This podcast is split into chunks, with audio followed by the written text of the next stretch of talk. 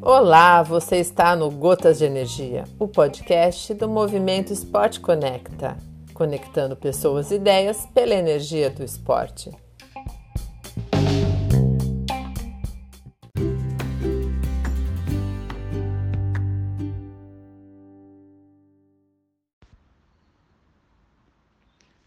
Alô, amigos, bom dia, boa tarde, boa noite, seja em qualquer uma dessas situações que vocês se encontrem ao ouvirem nosso podcast, sejam uma vez mais bem-vindos. Aqui Ricardo de Moura para falar sobre esporte de alto rendimento e seus desdobramentos. A média de idade dos atletas da natação que vão ao pódio em Jogos Olímpicos e Campeonatos Mundiais vem caindo rapidamente.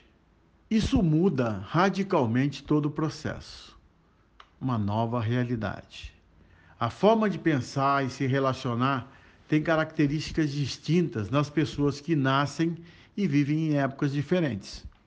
Por isso, principalmente aos técnicos e todos que estão em redor desse atleta dessa geração, devem estar conscientes de seu comportamento do comportamento que o próprio técnico tem, que normalmente é de uma geração anterior, e o do comportamento do atleta que ele trata e convive todos os dias.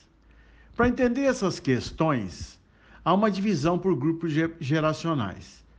Baby boomers são os nascidos entre, entre 1946 e 1964.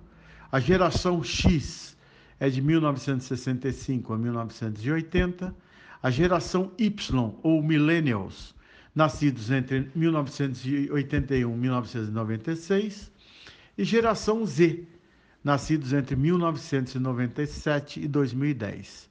Há ainda a geração Alpha, que compreende os nascidos a partir de 2010. No Campeonato Mundial 2022, em Budapeste, terminado agora, na natação terminou agora dia 25, no último dia 25, 65 dos 84 pódios das provas individuais pertencem à geração Z. 77% dos pódios são atletas nascidos entre 1997 e 2010. Coincidentemente, o pódio mais novo entre os homens e as mulheres aconteceu na prova de 200 metros nado livre. Duas provas masculinas também têm média de idade mais nova que as mulheres, 200 borboleta e 100 livre, incrivelmente. Também o pódio mais velho nos homens e nas mulheres aconteceu no, na prova de 50 metros nado borboleta, onde o nosso atleta, né, o nosso Highlander Nicolas Santos, foi medalha de prata com 42 anos. A medalha de ouro com o atleta mais novo foi de Summer McIntosh, da, do Canadá, com 15 anos. Ela ganhou 200 borboleta e 400 medley, com novos recordes mundiais eh, júnior. No masculino, o atleta mais novo a ganhar ouro foi David Popovic, da Romênia, com 17 anos, nos 100 e 200 metros na do livre, também com recorde mundial júnior. Em Budapeste foram batidos dois recordes mundiais. Thomas Secon, da Itália, 21 anos, no 100 costas, com 51,60, e Christoph Milak, da Hungria, 20 anos, nos 200 borboleta, 1,50 e 34. São jovens, jovens comunicativos, proativos, autodidatas e descolados. Têm seu próprio estilo de vida, aperfeiçoaram o legado das gerações anteriores e incorporaram diferentes aprendizados. Íntima rela re relação com a tecnologia.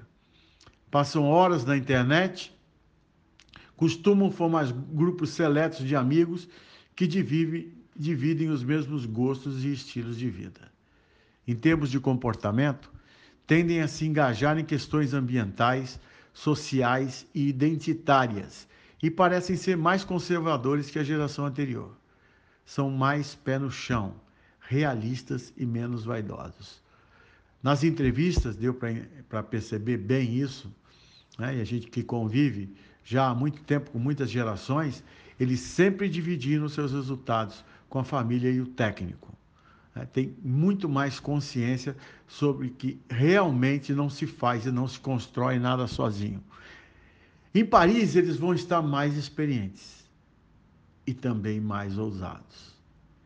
Como são jovens, os, conf os confrontos que aconteceram agora, com certeza irão acontecer, estarão ainda mais solidificados para Paris 2024.